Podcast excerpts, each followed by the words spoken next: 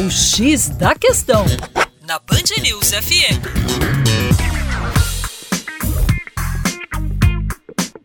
Olá, eu sou o professor Percy Fernandes da equipe Terra Negra.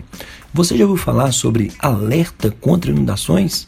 Pois bem, para lidar com o problema, órgãos de defesa civil e gestão de recursos hídricos, como a Agência Nacional das Águas, a ANA, empregam um conjunto de ferramentas para monitorar o nível e a vazão dos rios e alertar a população para o risco de alagamentos.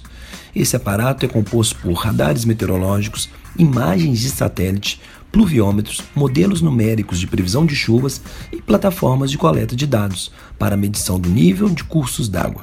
A fim de contribuir para esse sistema de prevenção e alerta, pesquisadores da USP, Universidade de São Paulo, criaram o ENOE, uma rede de sensores sem fio para monitorar rios e córregos urbanos. O dispositivo, já operacional, é formado por um conjunto de sensores submersos instalados em vários pontos do rio sujeitos a alagamentos, conectados entre si por uma rede sem fio. Esses sensores detectam alterações na altura da coluna d'água, Paralelamente, câmeras fotografam o leito do rio, registrando o nível das águas. As imagens e as informações dos sensores são enviadas por sinal de celular para uma infraestrutura de nuvem, onde são acessadas pela Defesa Civil da cidade. Para mais, acesse o nosso site www.educaçãoforadacaixa.com.